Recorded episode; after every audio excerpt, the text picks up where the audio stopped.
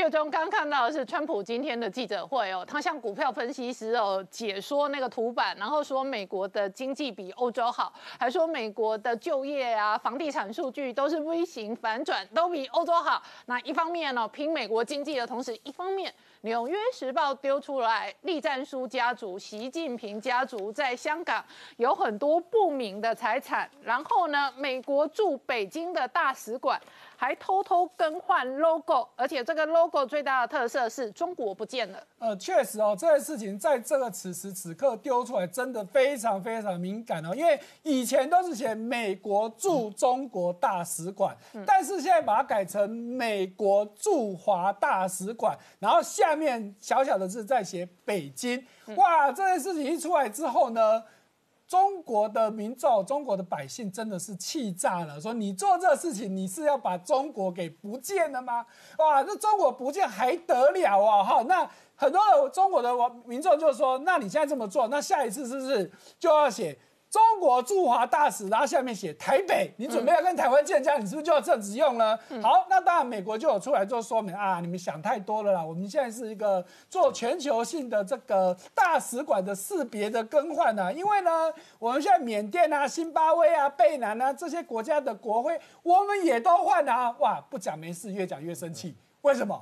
中华民众说：“你拿我们跟缅甸、跟新巴威这种国家比，哎，我们中国，哎啊，你居然给我这个大使馆里面连中国两个字你都不写，你就只写驻华啊，而且只写了个北京，也就是说国家不见，你只用城市。”哇，所以呢，这件事情呢，到目前为止真的是气炸。那很显然的，川普真的就是一个动作一个动作的不断出来。你看他为什么要说他的民意调查回升？因为他发现他最近打中国打越凶，民意支持度真的在回升嘛。哇，这真的是有效哈。所以说，我们看到我们之前讲到他去制裁香港的十一个官员。好，那其中就特别提到说，现在呢，不止美国的金融机构不可以跟这十一个官员，连你中国跟他。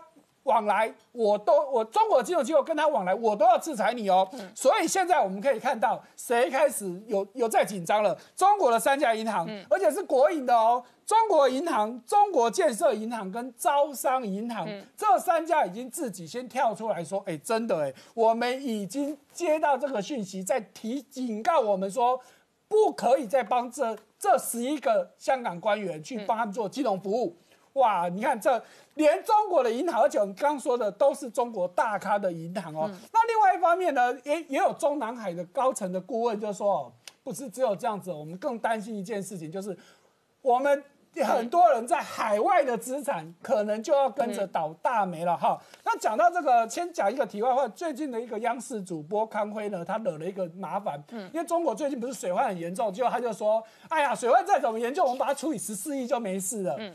结果中国网友就跳了出，那这些高官的财产要不要除以十四亿分给大家？嗯嗯，哎，讲的很有道理哦，因为据统计哦，可能有高达十兆美金的官员资产在海外。海外哦，所以好，所以你看到《纽约时报》。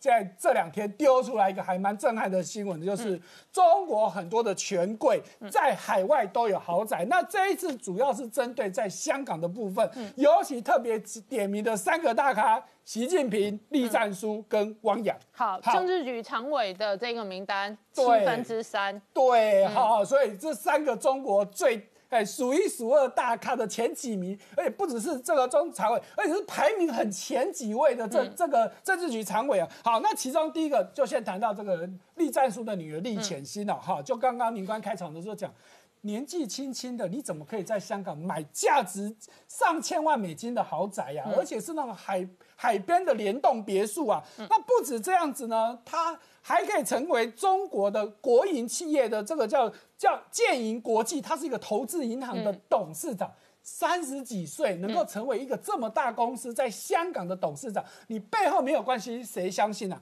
那不只是这样子，现在还被查到有另外一个人，哈，这个人叫蔡华坡，嗯，好，那当然他们都没有证实，事实上大家怀疑其实就是夫妻啦，也就是说蔡华坡其实就是厉浅心的老公，嗯，只是他们从来没有公开讲，但是呢，根根据这个《纽约时报》，他们多方去比对，发现说，很奇怪啊，为什么两个人的地址，比如说住宅的地啊、通讯地啊，通通都在同一个地址？啊，这基本上大有问题嘛。好，所以说呢，蔡华坡被怀疑说，其实因为厉潜新这个，嗯。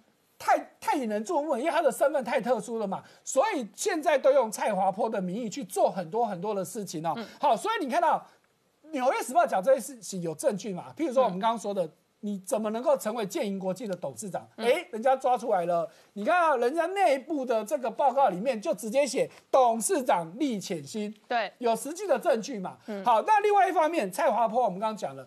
他基本上很有可能就是背后的一个白手套，虽然没有被承认说他其实就是李浅新的老公，可是这几年蔡华坡在香港买卖豪宅的频率非常非常的多，甚至他有钱到可以去买赛马。嗯，哎，在香港买赛马不是只有有钱而已哦，你有身份有地位。好，我们看到右下边的这个手板的图，就他的框起来那个就是蔡华坡。嗯，好，那不禁就有人提到说。这一次黎智英会被抓去关，会不会是因为黎智英他他所属的这个一这个一周刊跟苹果日报之前都不断的在报这些事情？因为这次纽约时报的一部分的报道其实都是来自于这里，所以呢，因为立前呃这个立战说我们知道这一次的这个香港国安法跟他有很大的关系嘛，所以是不是因为这样子来报复这个李智英？好，那再来看到我们刚讲完这个立立战术的部分，我们再看到这个汪洋的部分。汪洋的女儿汪汪西沙也是一样，被人家查到，也是在去买豪宅，都在香都在香港，动辄都是几千万港币的这个豪宅，而且同样也是有另外一个人，就是这个呃汪西沙的老公，嗯，都是一个背后的白手套。那甚至汪西沙的老公呢，他其实还有成立的投资公司，嗯，我们也知道这个投资公司基本上洗钱最容易的啦，好，所以你看他们都在玩这种把戏。好，那再来。这个习近平，我们在之前也讲过哈，习近平姐姐的女儿，也就是说这个习近平的外甥女哦哈，基本上她也在香港买了豪宅哈，她叫做张燕南，而且她名下也是年纪轻轻。名下的豪宅至少有五栋，哎，是被查到的，没有被查到还有多少栋，其实就不知道了。所以你看，光这几个大咖就这么多，那其他的这些人在海外的资产真的是数不清。好，那汪浩大哥，距离美国大选只剩下八十二天，这个时间点，《纽约时报》丢出来的是中国政治局常委的家族的庞大资产，而且也是天文数字的资产，先丢出来，至少在香港是十五亿的豪宅。那至于利钱。潜心或者疑似是他的 partner 跟夫婿的蔡华坡，到底还有多少金融资产呢？他还没有明确丢出来。但是厉潜心确实三十七岁就当了这一个建设银行的这个董事长，这个也非常的不寻常。然后呢，这三个人，一个是中国国家总书记，再来呢，汪洋跟栗战书哦，两个人是政治局常委，所以政治局常委被丢出来七分之三。在香港都有天价的财产，然后呢，这张照片呢也是《纽约时报》的调查记者曝光出来的。事实上，他推特丢了好几张栗浅心的照片。那栗浅心看起来也确实是香港金融圈非常的年轻貌美、干练的女孩子。那这一类的女孩子，果不其然，很多都有红色家族、红二代背景。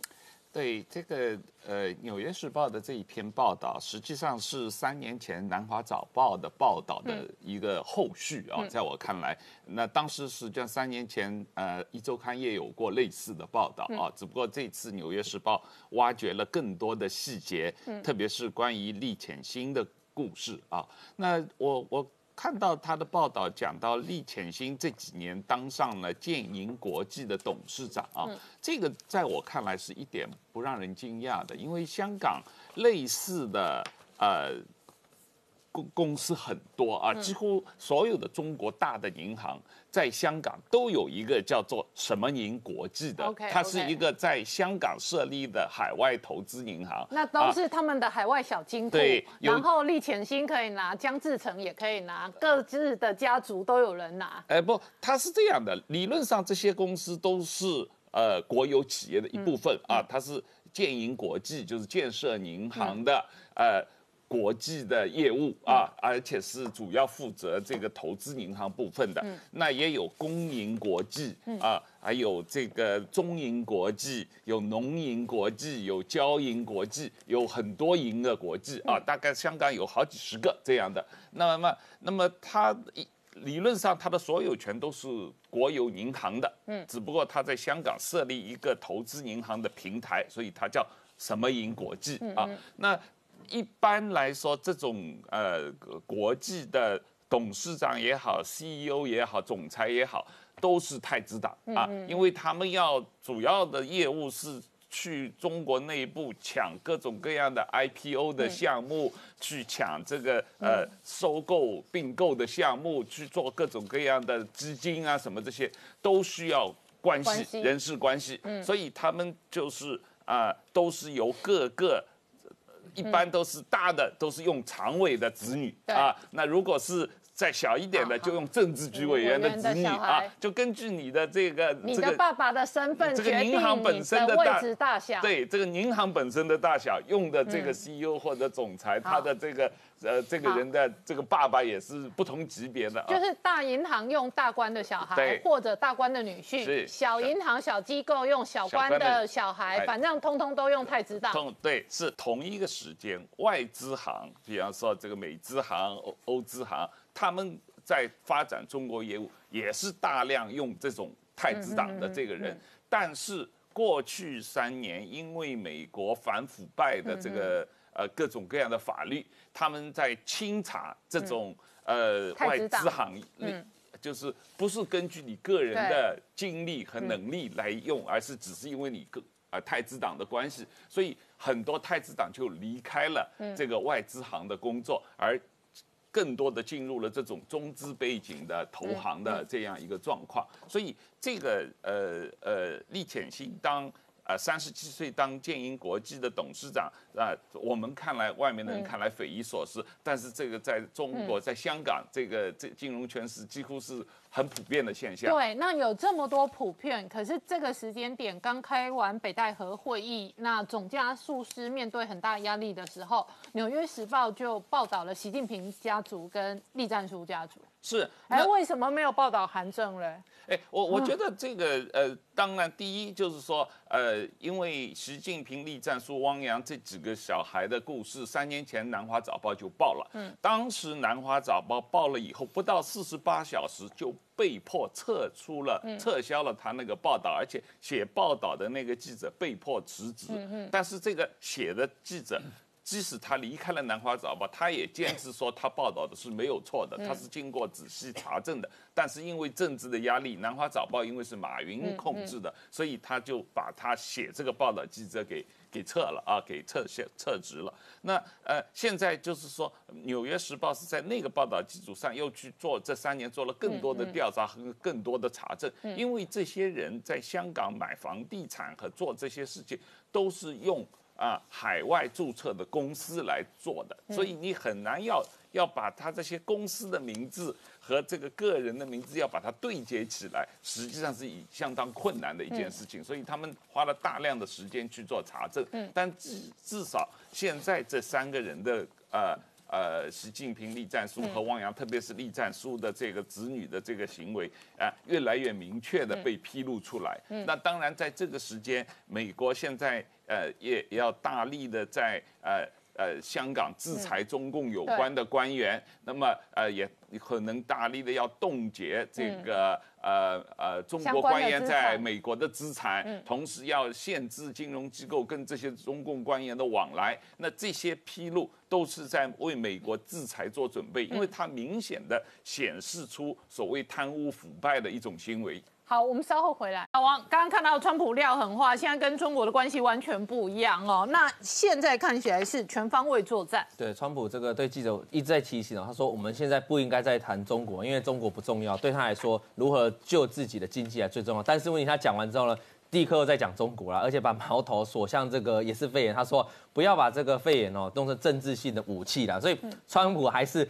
虽然嘴巴想说不要讲谈谈中国啊，但是他其实心里还是很在意中国，才会有这个制裁的出出现嘛。啊，接下来我们观察是他对应对这个李志英李社长这个事情哦，有没有新的制裁是大家在看的？包括他抖音啊、腾讯的制裁哦，我觉得这个川普对中国的打击哦，像关姐讲，鹰派哦，其实还是持续在出手了哈。那川普告诉大家什么？川普说啊，这个世界的贸易哦，这个因为你这个打，因为这个肺炎的影响哦，所以我们虽然之前签了一个很完美的协议，但是现在这一瞬间，这个协议完全没有不重要。为什么？因为这个肺炎大大打击我们的经济了哈。那你可以看待下去哦，下一个这个最最新的制裁传说，我们是说十一个官员被制裁嘛，但是美国力量有多大？他要求我们这个花旗哦，说跟进，我跟进要制裁这个相关冻结这个十一个官员的账户哦。有一个比较特别的是，渣打也宣布我要跟进哦。渣打是什么银行？渣打是在英国的银行，总部是在英国银行。哎，他居然也宣布要跟进。那接下来压力会落在谁的身上？会落在 SHBC 啊，这个汇丰银行身上。你汇丰到底要不要跟进嘛？哈，那你今年的第一季跟第二季的获利都因为在大中华区的这个衰退大幅的受损哦。你现在如果如果敢再做这件事情的话，等于你是在中国中跟中国政府唱反调啊。所以我觉得汇丰会是一个处境蛮艰辛的情况，它等于是两面，大家这现在不知道怎么办啊？不知道听美国来是听这个中国，所以我们可以接下来注意这几家大投行，因为这些当这些大投行一个一个的宣布，这些银行都国际银行都宣布说我要冻结这个中国官员的资产的时候，那其实会引发一个海啸式的冲击，因为接下来可能不是十一个，可能五十个，可能一百个哦。那我觉得对中国就会发生实质制裁性的效果，这比那个什么禁止你特殊关税待遇还重要了哈。我觉得还更有杀伤力。那美国的财政部长也说，他也是鹰派，他也针对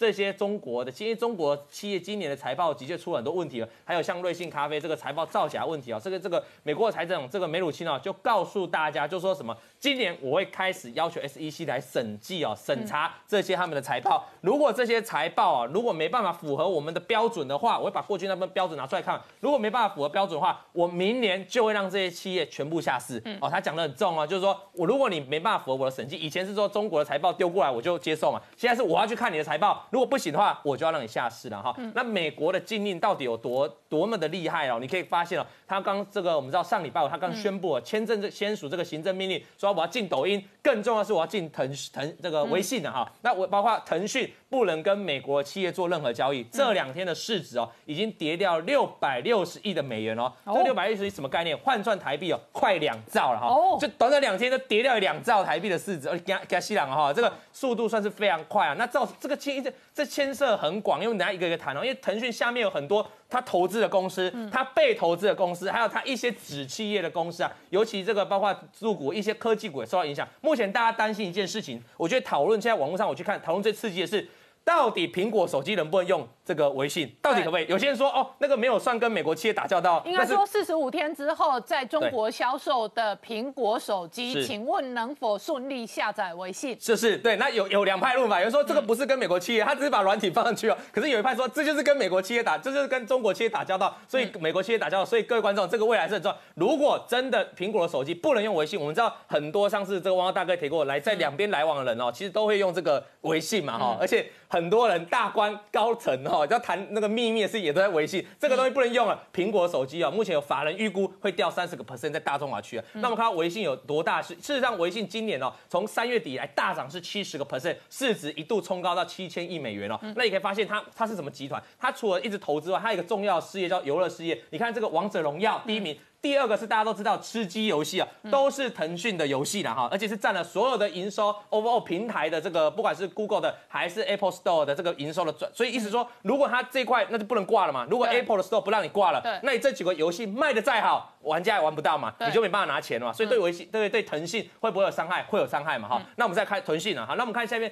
那些腾讯公司哦，曾经这个投资的美国企业，它有收购了这个我们这个特斯拉大概五趴的股权，那也收购了一些有的游戏，你可以发现游戏商收购了很多嘛。那另外下一页我想要跟大家讲，最近串流媒体是不是很夯？像 Spotify 啊，还有 Reddit 这个美国的这个 PPT 啊，还有很多瑞典音乐的软体啊，这个还有 Snap，都是腾讯曾经去投资的。那也就是说未来。那代表腾讯，你不能跟美国企业打交道啊。那这些美国企业，包括特斯拉的五趴股权，它是不是要卖？对。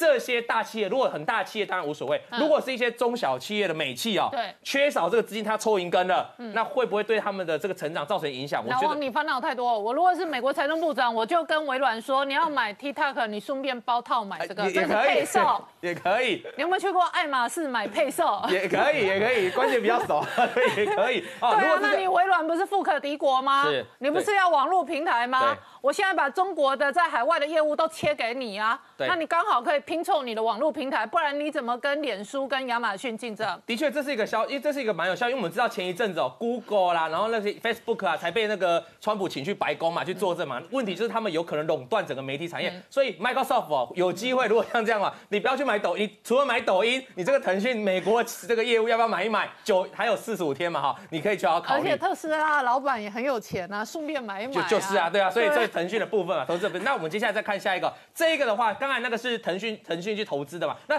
腾讯有没有被美国企业投资？有啊，很多美国投资者投资的中概股，把它列出来前十名，第一名那是阿里巴巴，可以看到第二名的这个腾讯哦，腾腾讯腾讯那市值六千多亿嘛，那光美国人投资的就占了六百多亿，大概占了十五个 percent 左右啊。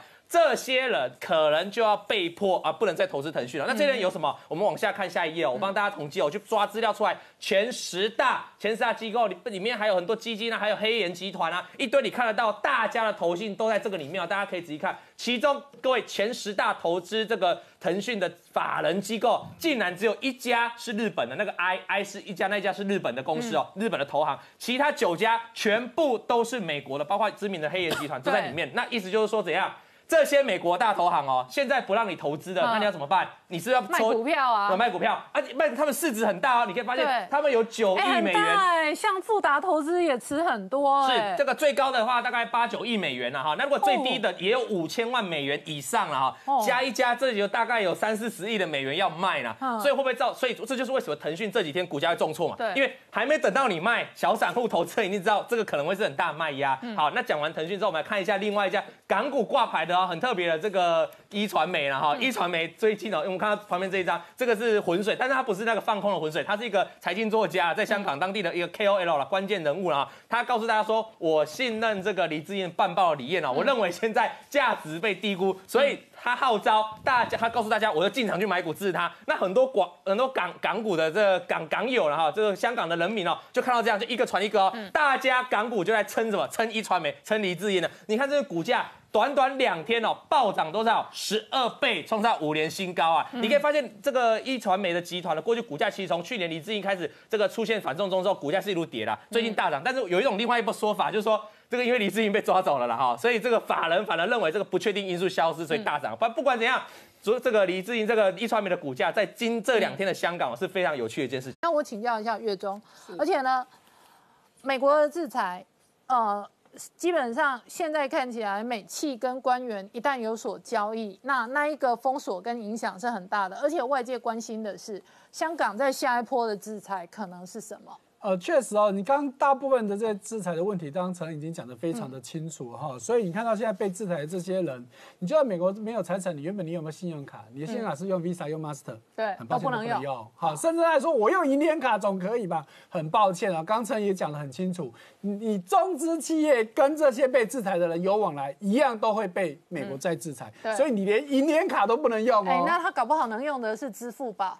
可是现在美国要杀支付宝跟微信支付，那都算哦，所以变成真的就如果，刚宁官说的，只剩现金可以用而已。好，而且你用现金还不能被抓到哎，因为只要你刚刚有交易，有资产交易，就算你用现金也叫交易啊。哦，对不对？那用黄金好了啊，就反正你要交易什么都可以，就是不要被美国逮到。好，逮到就没完没了。好，所以你可以看到。F B 动作就很快了，马上就要出来说，我就把这十一个人的账号全部都冻结掉了。好，所以你看到这个香港媒体画那个漫画还蛮有意思的哈。你看到这个林郑月娥被啊 F B 啊 I G 啊什么什么一堆的全部都画一个禁止符号啊哈。所以大家可以知道这一次的这个制裁真的是非常非常的严厉哦，已经是。天罗地网到你真的是你要想再钻一个漏洞都很难。好，那最直接的，你看到这个香港律政司的司长郑若华，哎，她真的就很惨哦，因为她她在跟她老公的公司才去买，在美国买了一家公司的百分之五十一的股权，花了台币大概十点五亿。很抱歉，就踩到这次的禁制令了。所以你看到香港媒体多坏？你看到下面那张海报上面写什么？最大输家就是郑若华，因为十点五亿就爆泡汤了。甚至你看下面小字写什么？郑若华生成克夫命，因为她老公的财产呐，因为这最主要是她老公很有钱嘛。结果因为这个你因为你的关系，就有她老公在美国的投资，好，哎泡汤了。哇，所以你看到，哎，可是。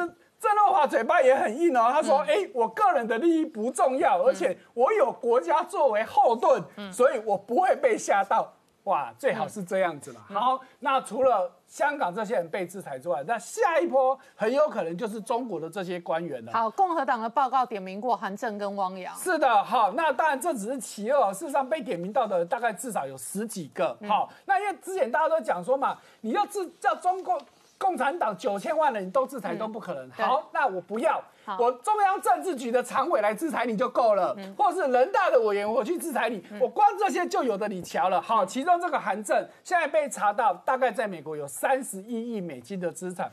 汪洋最据说也有几十亿，确定数字不知道。那其他被点名到，像刚刚这个陈毅有提到的，像夏宝龙啊、骆慧宁这些等等这些人。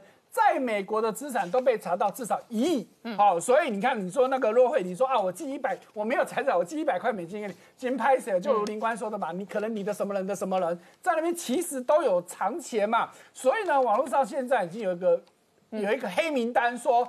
已经被掌握到的这些中国高官、高官至少有五千亿美金在在中在美国市场了。嗯，好，那当然最大的杀招当然就是针对你习近平。嗯，好，那当然习近平其实真的也是蛮聪明的。习近平的姐姐姐夫哦，确定有一阵子是待在北美的，对，然后女儿有一阵子在哈佛念书的。是的哎，很奇怪啊，这些中国高官的小孩都进哈佛，哎哈佛未来会少很多中国官员学生。哎，呃，很多时候，因为他们这些美国名校，嗯有些可能就是用钱，有些就是说因为你有这些背景，所以我都会让你进去嗯念。其实这是很常见的情况。好，所以呢。其实习近平真的蛮聪明，他在还没有上台之前，他就知道他未来一定会上台，而且这些会被拿来当把柄，嗯所以他早就已经跟他姐姐姐夫讲说，你在海外的财产能处理的尽快处理吧，嗯好，包含在国内的财产也要处理掉哦。所以你可以看到，习近平刚上台的时候，他们就把他原本的公司卖给谁？卖给明天系。嗯，哎，明天系我们以前也讨讨论过，本来就是专门帮中国这些高官做白手套的嘛。好，那除此之外呢，他们。原本还有一些财产卖给谁呢？好，卖给也是我们之之前谈过很多次的。好，那个对秦川大地投资公司，嗯他原本万达的股份就卖给这个人，嗯，那大家怀疑说根本也就是白手套而已嘛，好，所以呢，习近平也有可能最后就是最大的杀招。好，那除此之外呢，瑞士准备十一月要公投，什么事情呢？其实就跟美国做类似的事情呐、嗯他就讲白了。以后我们都知道嘛，很多的有钱人喜欢把钱藏到瑞士。对那我现在公投就说，以后只要你这些银行的客户有跟人权者有关的交易，我一概全部都要禁止。好，那上个礼拜我们追踪过瑞士的外交部长直接点名说，中国最有钱的那一百个人在瑞士的银行体系里头，总共有七点八兆人民币的财产。所以瑞士的公投如果过关，那一百个人都涉嫌相关的人权的罪责，是那七点八兆人民币的财产也可能可以跟进冻结。没错，而且已经查到说，在瑞士的各家银行至少有五千个政中国政府官员哦，嗯所以你看到这是一个多可怕的数字哦。如果真的过的话，那真的好玩的。好，我们稍后回来。那嘉龙大哥，现在看起来白宫的制裁跟封杀令也是一波又一波。那以这一次来讲，包含抖音跟腾讯哦被封杀都有学问。对，现在美国的主要理由是基于国家安全，还有资讯安全。嗯，就是说，因为这些来自中国的社群媒体呢，它会收集大量的个人资料。嗯，我们说什么大数据，追踪你在网络上在哪边停留，在哪边留言，在哪边活动等等。那么这个等于在对美国社会产生一种社会监控的效果。嗯，然后这些个人资料呢，据那个胡斯的报道哈，他制作成假的驾照。然后呢，可以去作案或者可以去投票等等哈。然后呢，第二个效果呢，就是他透过社群媒体的话，那么美国使用者会跟他的同温层有连结、有纠团等等。那利用美国民主社会的多元性，他来扩大矛盾，等于是拉群众打群众，这是共产党很熟悉的啊，就是撕裂美国社会了这样子。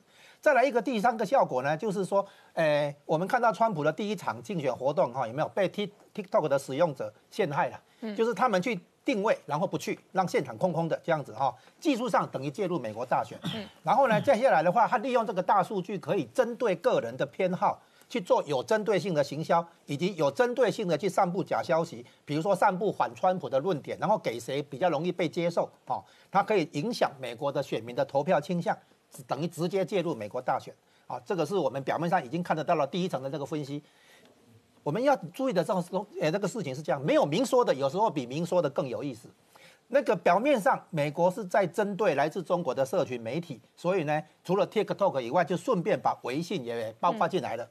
其实表面上是针对 TikTok，但是美国真正在针对的是微信。嗯，而微信是什么问有什么问题呢？因为微信有一个微信支付哈，中国游客来美国消费的时候，他不是刷美国信用卡 Visa 啦哈 Mastercard 不是那个，而是刷微信支付或者阿里巴巴的那个支付宝。嗯，这样子的话，等于是绕过美元来做交易。那么这个美国很多商店也都接受微信支付或者支付宝，好，那么这样的结果呢？而且这种人哦越来越多，几百万人哦，越来越多，这种商店也越来越多。那么这样的结果呢？微信支付啊，而且它不只是在美国发展，它也在南美洲、非洲很多国很多那个国家在在发展这个推广它使用这个微信支付。嗯，这样的结果是在推动人民币国际化。嗯，然后呢，在交易的时候呢，成功的绕过美元的结算系统。所以表面上美国的文章叫做资讯安全，嗯，其实是在打金融战，好，那么这个微信在全球的发展长期下来，点点滴滴地架空了美元霸权，嗯，这美国绝对不能接受。所以美国表面上在对付 TikTok 了哈，但是实际上在对付的是微信。这种做法我们叫做明修栈道，暗度陈仓。那么其实呢，美国在二零一八年用过了，先打中兴通讯，嗯，其实它真正要打的是华为，这一次类似。好，真的针对微信的这个支付以及它这个这个金融战的部分，才是它真正的关心的重点。我们稍后回来，台美关系不断的越来越紧密的同时，美中关系是长期持续的恶化，而且月中今天有一个最新的 UBS 的资料。非常值得大家看哦，他做了很多相关的调查，其中一个部分是有八成的美国企业直接撤出中国。啊，确实哦，这次瑞银的这个调查其实范围非常非常的广泛哦，除了美国企业之外，还包含的北亚，也就是日本、韩国以以及中国自己在地的企业，他都去调查，而且调查的对象都是这些高阶的这些企业主哦，哈，所以我们看到这个报告里面呢，提到说。哎，有哪些企业你打算离开中国的？哇，结果这个出数字出来，真的是有很令人惊讶。好，其中就美国的部分呢，有大概有百分之七十六是正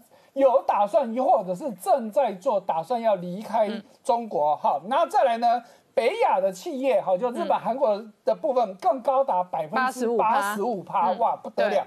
连中国自己的企业要听清楚，中国自己的企业都有六成想走。对，哇，那这真的是好笑了哈。那最直接的当然就会影影响到中国的出口。所以呢，在这个报告里面进一步说，如果我们就只统计刚的这三个主要的国国家的企业来说的话，中国现在原原本一年二点五兆的出口金额会减少三成。也就是七千五百亿美金哦，这个金额很庞大。那我们如果再进一步从产业类别来看的话，哇，你看到高达百分之九十二生产医疗。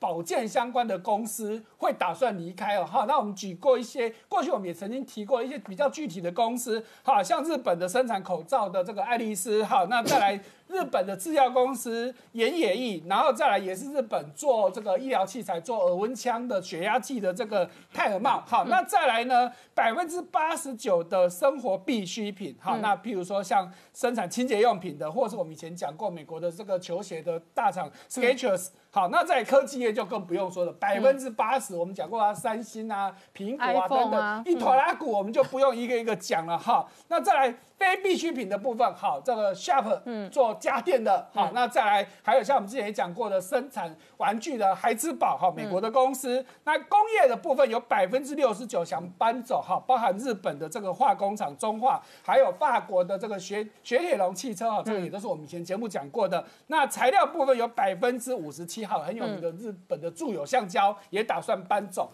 好，那再来呢，这些公司打算搬到哪里去？哈。哎，有点出乎意外的，居然高达百分之二是想到美国去哦。好，那八十二趴到美国。对，大概是这个报告因为是以美国的企业被访的居多哈，所以八十二趴到美国，三十八趴加拿大，二十九趴日本，二十三趴的墨西哥。好。那再来就是北亚，如果是就北亚的跟中国的公司想到哪里去，北亚当然就是日本嘛，日本当然就想回日本去，那其他就是到越南去。嗯，哎，结果北亚跟中国公司也有很多人想去中，想去美国，好，所以这是我们要去注意到的。来，再来呢，哈，美国现在真的是一波接一波的这些手段了，好，中。中概股在美国挂牌的中概股，到底要不要离开美国市场？哦，最新的美国的财政部长梅努钦已经定出 deadline 来了。嗯，二零二一年以前，如果你在已经在美国上市的这些中资企业没有符合美国的会计准则的话，很抱歉，二零二一年底一到，你就给我离开。嗯，好，而且要据今年四月份的统计。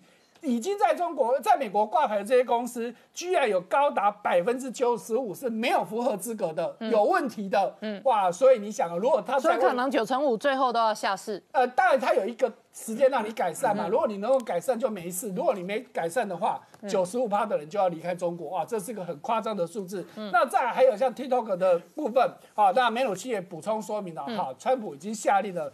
不管怎么样，TikTok 绝对不会是原本的形式。嗯，好，也就是说，就算他们最后没有卖给美国的企业，那最后反正 TikTok 就是要给我改变就对了。好，当然他这样讲的是相对保守。那什么样的方式的修改，我们就不知道了。来，再看到另外一个就是对香港的部分。好，那之前我们都知道，香港已经被美国取消这所谓的最惠待遇哦。好，那现在进一步呢，又一个禁令下来，就是以后不准再标示。香港制造，对，一律要比我标中国制造，Made in China。对，那当然这个具体来说，其实对香港没太大影响，因为我们知道香港本来就没什么制造业嘛，所以你改香港制中国制也没没什么太大的影响。但是实质没有影响，名义上其实就在告诉你，美国对香港又再一次的特殊地位的动作。好，这是我们要去注意到。来，再来也是我们前两天才讲到的，嗯，美国制裁香港十一位这个政界人士嘛，哈，那其中的这一个。那个律政司的司长郑若华，哎，那时候我们有讲啊，他也很 keep 的说，哈，他他们她老公的公司才投资美国十亿多新台币，对，他还讲说没有关系，我是求人得人，嗯，结果最新消息就昨天而已，已经说偷偷赶快把美国那家公司的股票给卖掉一部分了，嗯，啊，因为为什么要卖掉一部分？你讲卖两趴哪有什么意义？哎，这就是他厉害的地方，因为他原本持有美国这家电力公司是五十一趴，嗯。五十一趴什么意思？那家公司所有权就归你们。他故意卖掉两票，变四十九趴。嗯，有点是要躲避美国，让你觉得美国，哎，这家公司是美国公司，高阿伯关系。嗯，哎，所以你看啊，你之前讲的那么 keep，好像说没关系，我求人得人，结果她老公根本就不这么想。你。你郑若华是这么想，可是潘乐桃说：“哎，这我的财产呢，我被没收是我倒霉，也不是你耶，哈。”所以这是我们看到的。那再来看到中国公布最新的物价指数哦，哈，那整个物价指数看起来是没有什么太大的意义。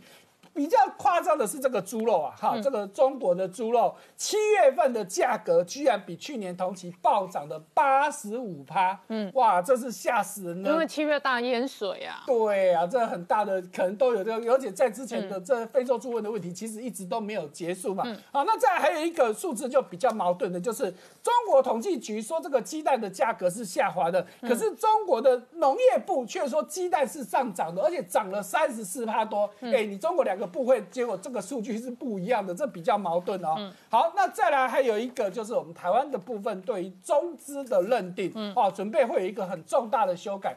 我们以前认定说超过三成以上是是中资，那问题怎么去认定三成？那我们比举比较具体的例子，好，就是台湾很有大家常常在买的这个虾皮，好，虾皮名义上是新加坡的公司，嗯，可是呢，它背后的大股东是腾讯，腾讯，好，那问题是腾讯背后又是中资嘛，嗯，所以在以前的认定方法，因为虾皮有百分之三十四是新，叫呃，腾讯有百分之三十是投资现在虾皮的母公司，香呃新加坡的这个 C。集团，但是腾讯本身又有六成的中资，以前就是六成乘以百分之三十四，剩二十趴，所以以前是 OK 的，不会去抵制。可是现在没有啊，现在就是你中资投资腾讯超过三成。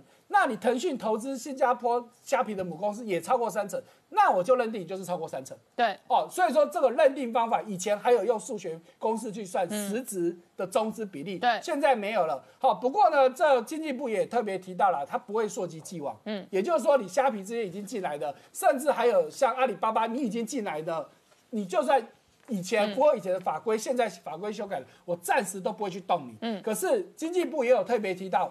如果你未来的股东结构、股权结构改变了，哎，你就我们就开始适用新的规定喽。好，所以说这是我们要去留意的地方。好，老王刚刚看到的是川普第一次哦正面的大幅的回应香港这个议题哦，那他的回应恐怕外界解读预料，下一轮美中针对香港的攻防可能会加大力道。对，川普先告诉大家，这是一个恐怖的事情嘛，这是非常可怕、terrible、非常可怕的事情。那因为这么可怕，所以他会用更大力道。我们刚才看到这影片，他也说我要拿回对香港很多的优惠啊，把那什么我给他好几十亿美元的这些钱全部都要要回来。那要回来这个，当然这个讲法可包括美企可能要要求你从这个香港撤出你的总部嘛哈。另外还有包括很多香港的这些他给他的待遇啊，全部都要收回来啊。未来可能也会对香港相关的股市啊做出制裁，因为他告诉大家。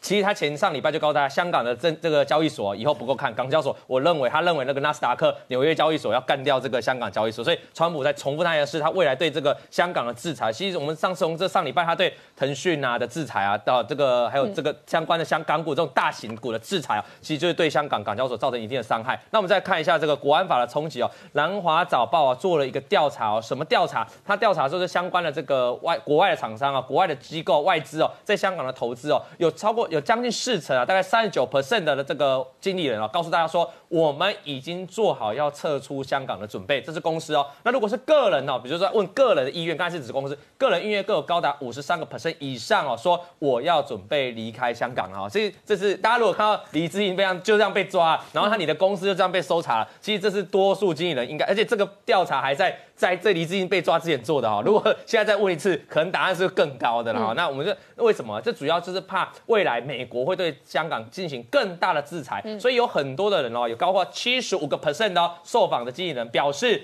对于香港的前景是不看好的啦。哈，所以多数来看这个结论，大家对于这些这些外资对于香港的前景是比较担忧，因为怕什么？怕这个美美国川普对香港制裁。那不止他们哦，有一个这个叫做港警的互助会了哈，它其实就是就是借钱啊，那就是一个学生学贷的贷款哦，这个资产哦超过百亿哦，超过百亿的，就警察当中就一不管你是现职的还是退休的警察，你就等于是有互助会，然后里面钱可以这种小小金库这样子哦。这个原本是存在香港的钱嘛，因为是港警嘛，现在已经传出哦，开始把部分的钱哦，越来开始在搬哦，搬回到中资的银行，怕被冻结，怕被冻结嘛，就怕被冻结，因为川普就高招，他已经开始冻结那个十一个这个中国的大官了嘛，制裁了嘛，接下来他万一喊说这个资金你在我，你只要在我这个欧美系的这个银行，我就冻结你，哇，像上次花旗就喊出跟渣打都喊说要配合美国政府嘛做制裁嘛，所以这个要注意啊，所以有钱。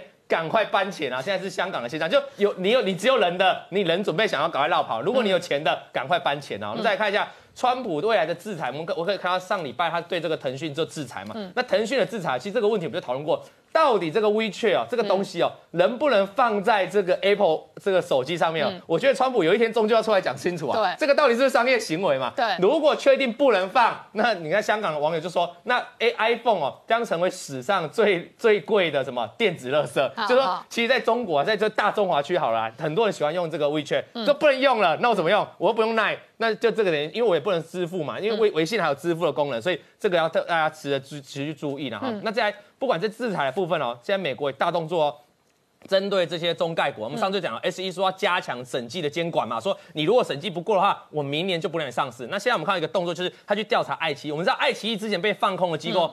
就发了一篇看空报告，说你以前财务造假，对不对？结果最近证监最近的证监会就要求他，你把那个看空的那个报告啊，人家看空你的那一部部分哦，请你交出文件，我要看人家看空机构写的是对还是错。奇怪哦，如果你你你是不你是觉得人家是诬告你哈，照理说你是不用怕，你要拿出来。你知道这个股价当天应声跌了十七趴哦，这代表什么意思？代表市场认为你根本拿不出来资料来否认这个放空机构写的事情了。所以这个要特别注意了哈。所以未来这个中概股在审计，我们现在看美国的加监管力道是越。大了哈，那川普封杀这个微信，那我们仔细看腾讯其实最新公布的季报是赚钱的哦，还赚蛮多，而且赚最多是在哪个业务？大家可以看，成长很多的在三十几四十 percent 是在它游戏。还记得我们上一上一集来告诉大家，就腾讯有很大业务是在线上的游戏嘛，什么吃鸡的游戏、王者荣耀嘛，这一些之后都不能在美国上市了啊，甚至可能还要扩及到其他地方的话，对于腾讯正在成长这个游戏的业务，我觉得也会受到比较大的冲击了哈。那再来看一下 CNN 就讲了，现在原本是抖音，然后再是腾讯，接下来会大家下一个目标，川普目标是谁？是阿里巴巴了哈。但是阿里巴巴马上就跳出来哦，他说。就算我被制裁没关系，好，因为看下一张图，我帮大家统计了这个，他们自己财报了，阿里巴巴的业务组成哦，超过七十六 percent 都在中国啦，甚至你把其他中国的自然人加进来，大概八八成以上，因为之前就传出阿里巴巴其实在美国做不太起来嘛，哈，所以阿里巴巴就想说，我根本没差，反正我业务都在中国啦。事实上是这样吗？你可以看到阿里巴巴现在急着在发展什么？发展它的阿里云啊，它要跟这个亚亚马逊去对抗了哈，所以你可以发现阿里巴巴正在成长这个业务，这个阿里云哦，也许就会是川普要制裁重点哦。你这个阿里云的云端设备，你要不要用到一些伺服器的资料？哦，要。要不要用用在晶片的资料？伺服器晶片要不要？要嘛哈，不管是硬体跟软体，甚至 IC 设计都要用到哦。对。那你就要保证你这些都没用到美国厂商，或者用到其他欧洲厂商。如果有的话，我就制裁这一块。或者我不供货给你，你就没了。就是这样。所以你不要想说你什么，你业务都在你网购都卖在中国啊，你要小心你的半导体。我们看这样，全球跟华为的道理一样啊，就是这样。华为的主要业务也不在美国啊，但是不供半导体给他，他就要挂。就挂了，对，因为你就生产不出来嘛，今天不给你就说，所以你看到全球主要的伺服器就这些大厂啊，其实都是美系大厂啊，这些美系大厂只要不供货给你。那我看你伺服器这怎么做大，所以我觉得阿里巴巴接下来面对挑战是川普会不会从源头去找你这个最有获利、最有竞争力的部分去下下这个下重手的话，那要特别注意。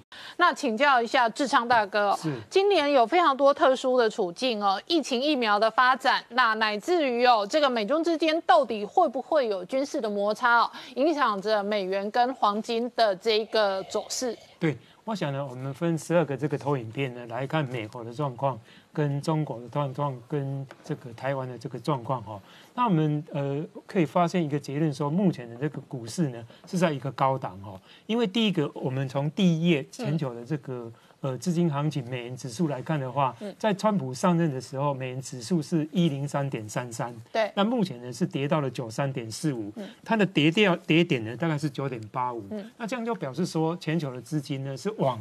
新兴国家里面去流，那往新兴国家里面里面去流的话，就产生这个第二页有关于这个贸易赤字，呃，美国想要改善的这个状况。但是呢，这个时候呢，美元的贬值呢，配合它的这个贸易战争，而且关税的这个提高，所以基本上呢，对于美国的这个贸易应该是有改善的效果。嗯，但是呢，这个历史上是否定的，因为呢，它有特里芬的这个难题呢，所以说你再怎么做哦，美元都不会失控。所以说，呃，你的贸易的赤字呢要改善，在历史上是没有的。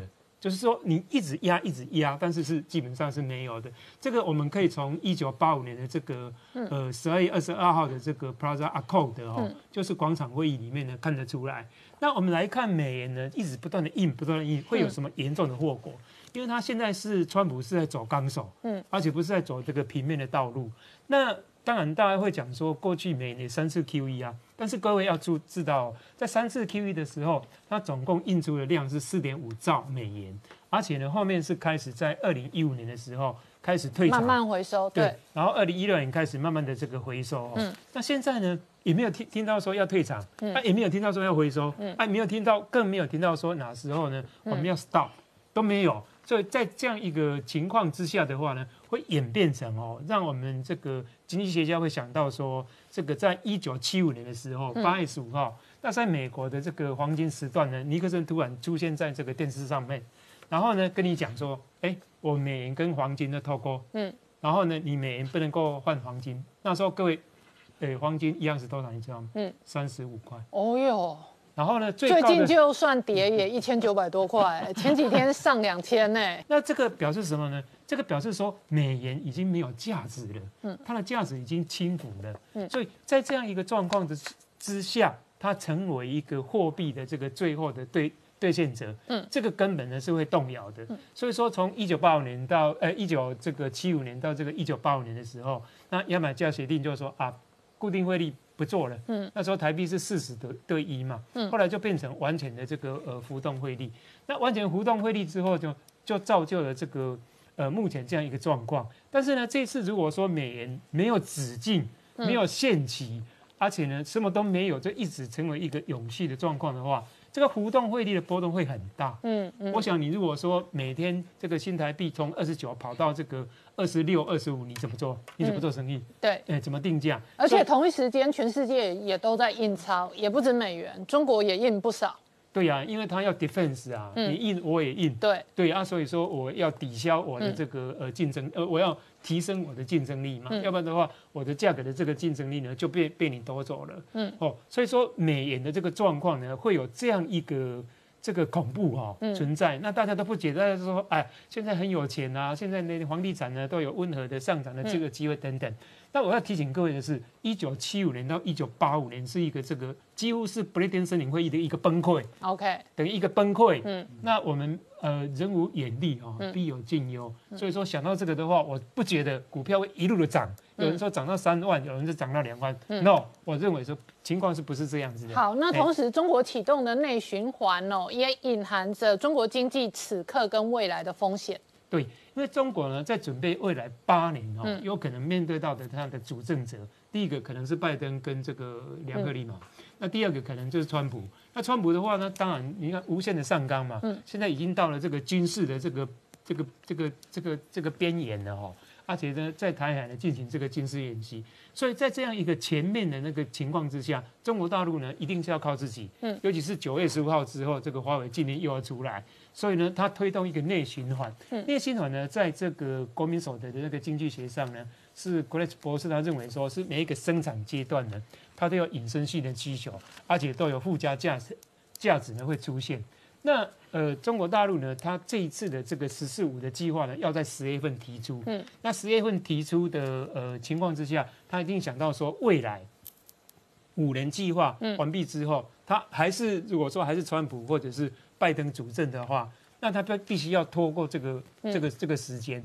那这个时间的话呢，预估呢，至少从今年的十一月三号开始呢，应该至少有八年以上哦。嗯可是呢，中国在做这个内循环的时候，有一个隐忧，嗯就是呃，林官所看的这个投影片的这个呃内务内内部的这个债务的压力呢增高。对。因为你既然说我我借了钱，而且也不用急着还，嗯，然后呢，有人就开始去大借钱，嗯，这个大借钱的这个结果呢，使得债务呢今年要吸收十二兆的这个 NPL，叫不良、不良债权。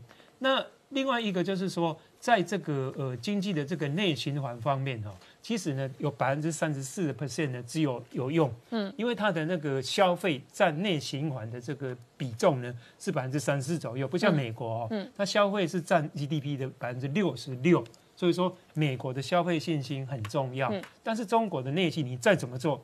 你还是要靠出口，嗯。你还是要靠进出口，所以说我个人认为说，如果说内循环出现的话，它的经济成长率呢，顶多大概是年增率呢，顶多大概是四，嗯，或者是五就很了不起了哦，嗯，它不可能会会，那它六的那个情况呢，不太可能会出现哈、哦。嗯。那我们再来看这些这个中呃美国的这个影响世界的状况，无限的 QE，再来看中国的这个内循环的状况，然后呢，我们回到这个我们台股哈、嗯。加减指数哦。那目前呢，台股的这个加权指数呢，应该呢即将要回档。嗯，那我们来看这个加权指数的这个日的这个 K 线图哦，在日 K 线图当中呢，今年的七月二十八号也是台股呢集中市场交易量最大的时候，嗯是三千四百五十亿。现在没有哦，今天大概是两千一百多亿左右。嗯，那这个成交量呢，又收了一根长黑，嗯然后呢是一个开刀走低的这个状况，可见呢。整个这个无限量 QE 第一个阶段的行情，几乎是在这边要画下一个这个据点。好，或者这里是天亮收长黑，然后台积电好像也爆天亮嘛。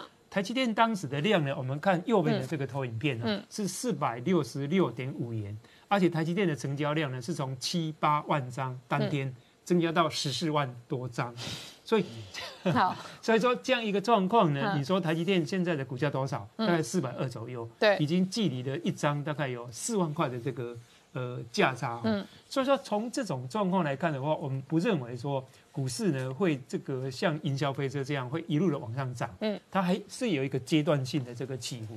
那我会认为说阶段性的起伏就在于我们开始在预测哦，我个人的预测就是 Fed 嗯，它一定会提出一个检讨。好，因为他做无限 QE 的时候，第一个，哎，我无限 QE 到底要做多久？嗯，因为现在呃有很多的声音，包括国内的这个嗯金融学者、国内的央行都在质疑，你货币政策已经是财政化，嗯，已经是总统说要怎么做，然后呢，这个国家说要怎么做，啊，你去配合，嗯就没有一个独立的这个专业性。